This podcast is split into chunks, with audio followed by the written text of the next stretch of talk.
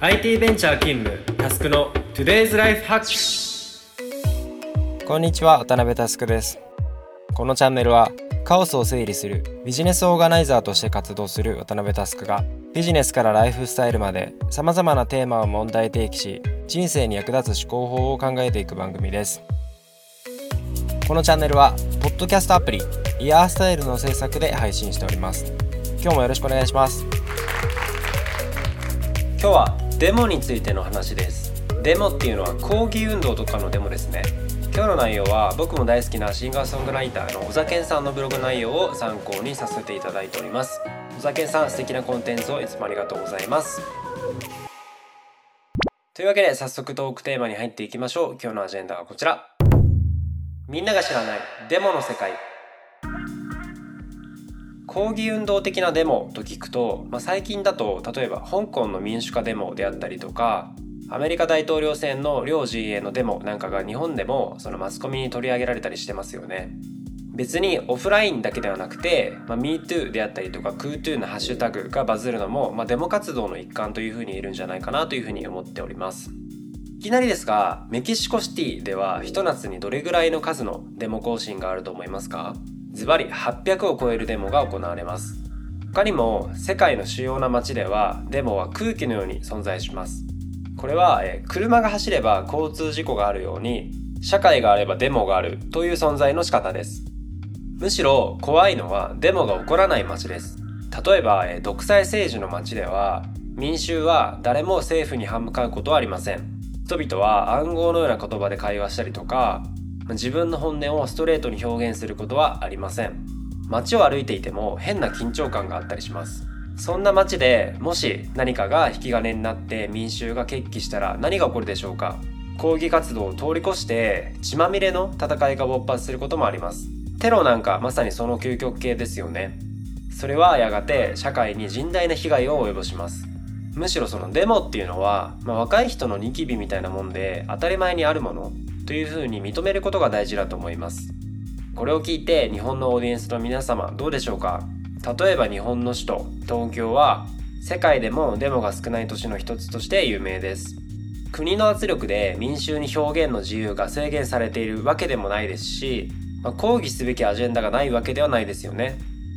そういう意味では少し不気味な国かもしれません。次はですねデモを実際やる人がどう社会に影響しているのかについて考察していきます。そして小酒さんの言葉を借りると体に熱が出るように社会には抗議が起こります。熱にはですね薬で鎮める対処法とわざと熱を出させてしまうという2種類の対処法があります。抗議運動への対処法もこれに似ています。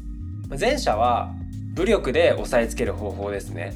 香港デモのようにその警棒でデモ隊をぶったりとか、催涙ガスを容赦なくばらまいたりとやるわけですがこれは後に住民との溝を深めることになります。もう一つは、え、上手に熱を出させる方法です。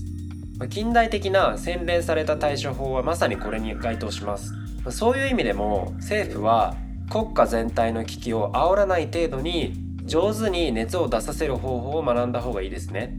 また、え、これに関連して日本でもよく「対案を出せ」という言葉が飛び交うようになってきました。まあ、企業の会議などでは、まあ、単に他人のアイデアを否定するだけでは生産性が低くなるために、まあ、この主張っていうのは合理的なんですが、まあ、一抗議運動をやる側にそれを求めるのは酷な話ですよね。なぜならその民衆が暮らしやすい社会設計をする仕事をやるのは政治家だからです。考えてみてください。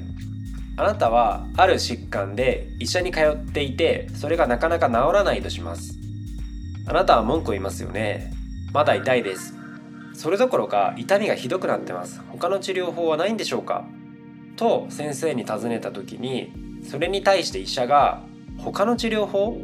どんな治療法があるか対案を出してみろ。というふうに言われたらどう思いますか？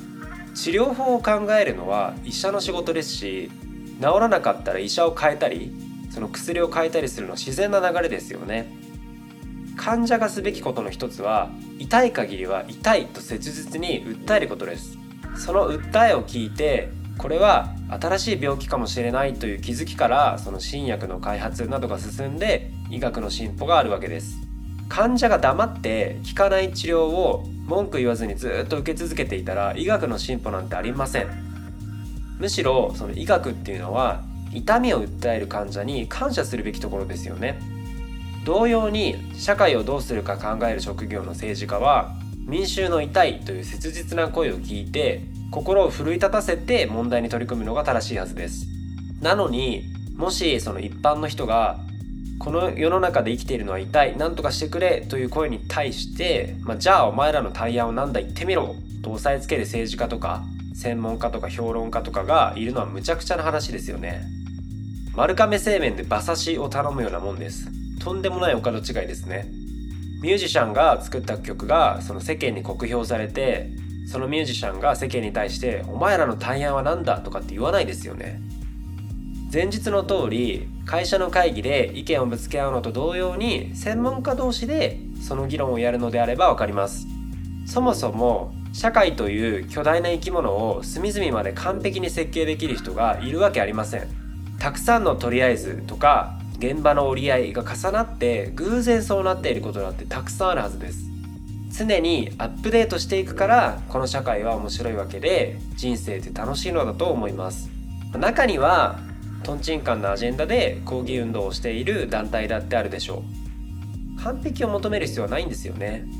昔その期待値の回でも話しましたが、まあ、コンビニのレジ打ちの担当が中国人の方だったとして完璧なトーンでの日本語の接客がないとクレームをつけますか、まあ、ほとんどの人がそこまで気に留めませんよね。それは期待をしてないからです。今日の内容を簡単にまとめます。1つ目はデモはその社会にとってなくてはならないものです。で2つ目は、まあ、うまい馬刺しが食いたければ馬刺し屋さんに行ってくださいと。で3つ目は、まあ、改めて多様性期待値コントロールの話が大事だなという感じで締めさせていただきます。いかがでしたでしょうか？ちなみに大規模デモを武力で鎮圧する場合地元ではない警官を動員して鎮圧に努めるみたいです。もしその地元民の警官だと後に顔を合わせますししがらみだらけですからね。今日のテーマは以上です。気に入った方は Spotify の方はフォロー。Apple Podcast の方はサブスクリプションに登録をお願いします。